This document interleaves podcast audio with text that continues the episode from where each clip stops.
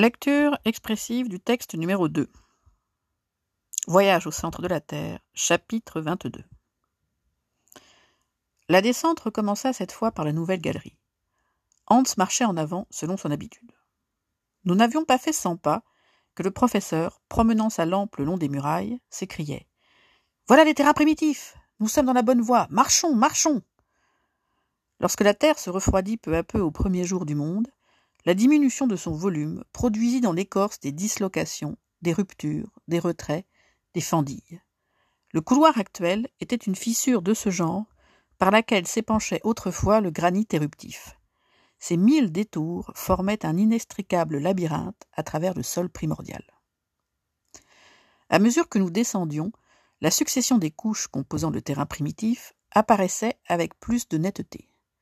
La science géologique considère ce terrain primitif comme la base de l'écorce minérale, et elle a reconnu qu'il se compose de trois couches différentes les schistes, les gneiss, les micaschistes, reposant sur cette roche inébranlable qu'on appelle le granit. Or, jamais minéralogiste ne s'était rencontré dans des circonstances aussi merveilleuses pour étudier la nature sur place. Ce que la sonde machine inintelligente et brutale, ne pouvait rapporter à la surface du globe de sa texture interne, nous allions l'étudier de nos yeux, le toucher de nos mains. À travers les taches des schistes, colorées de belles nuances vertes, serpentaient des filons métalliques de cuivre, de manganèse, avec quelques traces de platine et d'or. Je songeais à ces richesses enfouies dans les entrailles du globe et dont l'avide humanité n'aura jamais la jouissance. Ces trésors, les bouleversements des premiers jours les ont enterrés à de telles profondeurs que ni la pioche ni le pic ne sauront les arracher à leur tombeau.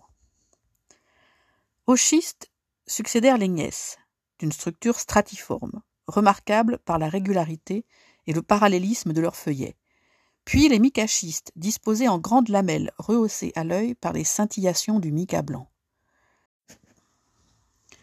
La lumière des appareils répercuté par les petites facettes de la masse rocheuse, croisait ses jets de feu sous tous les angles, et je m'imaginais voyager à travers un diamant creux dans lequel les rayons se brisaient en mille éblouissements.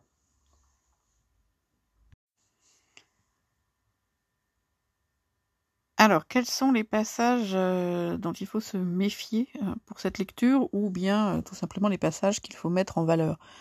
Vous avez bien sûr la, à la ligne 3 euh, la réplique du, professeur Lindenbrock, euh, réplique enthousiaste, hein, comme le marque l'emploi de, la phrase exclamative, quatre phrases exclamatives, hein, sachant que les deux dernières sont à la fois exclamatives et injonctives.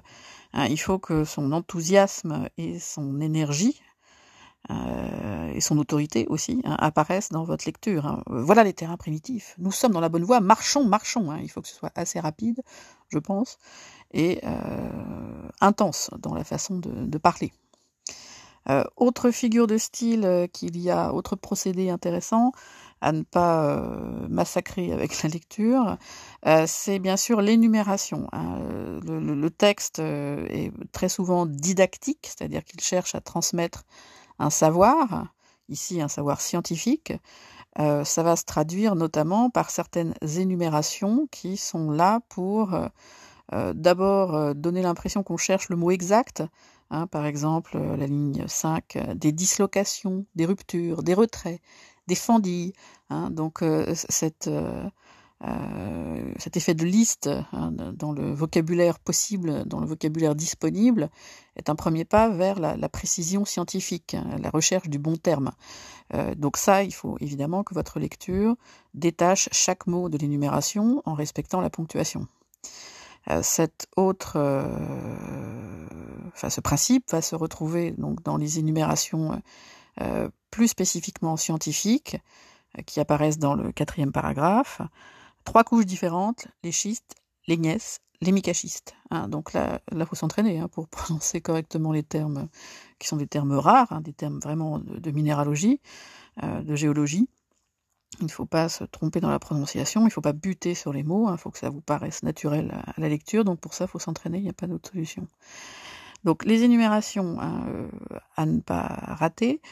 Euh, il faut bien faire attention dans ce texte-là à la ponctuation, enfin dans tous les textes on fait attention à la ponctuation, mais dans celui-ci, hein, euh, c'est le seul moyen, respecter la ponctuation, ça va être le seul moyen de ne pas se perdre dans des, des phrases un peu complexes et au sens parfois difficile.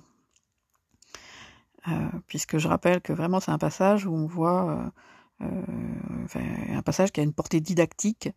c'est pour cela aussi qu'on trouve le présent de, vérité générale, hein, euh, comme par exemple dans la phrase La science géologique considère ce terrain primitif comme la base de l'écorce minérale. Alors, ça justement, hein, c'est quelque chose que vous pouvez aussi faire transparaître dans, dans le ton que vous prenez, dans, l'expression que vous prenez pour lire ce genre de phrase. Euh, une phrase écrite au présent de vérité générale, elle a pour but justement de faire un petit peu la leçon. Hein. donc, euh, il est possible d'avoir une intonation plus ou moins didactique. Hein il y a une rupture dans l'intonation à, à faire entendre entre les phrases où on est dans le récit pur, à mesure que nous descendions, la succession des couches apparaissait, enfin des couches composant le terrain primitif apparaissait avec plus de netteté. Hein. donc il y a une différence entre ce type de phrase où on est dans le récit, même, même si c'est euh, du, récit qui aboutit à une description, hein, euh, et des phrases où il y a comme une sorte de parenthèse scientifique. Euh, au fait, j'en profite pour euh, vous rappeler ce que c'est le terrain primitif, etc. Là, c'est vraiment des, phrases didactiques avec un ton de, professeur hein, qu'il faut prendre. La science géologique considère ce terrain primitif comme la base de l'écorce minérale. Et elle a reconnu qu'il se compose de trois couches différentes, les schistes, les gneiss, les micachistes. Hein. Donc, il ne faut pas hésiter à, faire varier le ton euh, pour donner un peu l'impression qu'on fait une leçon, parce que c'est ce qui se passe dans le texte, c'est que on est dans l'histoire, on, suit les personnages, mais on est aussi en train d'avoir au passage quelques petites leçons hein, sur euh, euh, la géologie. Alors, en parallèle du ton didactique, hein, des références scientifiques, il y a un autre aspect du texte qu'il ne faut pas masquer dans la lecture, c'est sa dimension lyrique hein, qui, apparaît véritablement dans, le dernier tiers du texte. Hein, dans le dernier tiers du texte, Axel, alors tout en ne renonçant pas euh, au, didactisme, hein, euh, puisque vous allez avoir encore beaucoup, tout jusqu'à la fin de l'extrait euh, du vocabulaire scientifique, qui va même s'accentuer dans l'avant-dernier paragraphe où un mot sur deux est un terme euh, scientifique, hein, parallélisme, structure, lamelle, etc., schiste, mica, enfin bon, il y a eu jusqu'au bout un, déferlement du lexique scientifique. Mais en, parallèle de, cette affirmation scientifique du texte, il y a le, développement dans le dernier tiers euh, d'un certain lyrisme. Alors qu'est-ce que c'est que le lyrisme? Je vous rappelle que c'est l'expression exaltée de certains sentiments. Alors c'est dans le texte, ça va être l'expression exaltée euh, de, l'enthousiasme hein, d'Axel face à, ce qu'ils peuvent euh, découvrir, à ce qu'ils peuvent voir de leurs yeux et toucher de leurs mains. Hein. Cette bascule vers le lyrisme va s'opérer justement euh, au quatrième paragraphe avant la fin, quand vous avez euh, un rappel du fait que la sonde, machine inintelligente et brutale, hein, donc deux termes péjoratifs à, mettre en valeur par la lecture, la sonde est une machine inintelligente et brutale, hein, donc il y a une sorte de, critique de la machine là, qui, est intéressante quand même dans un texte qui, qui prône euh, les progrès de la science, par ailleurs.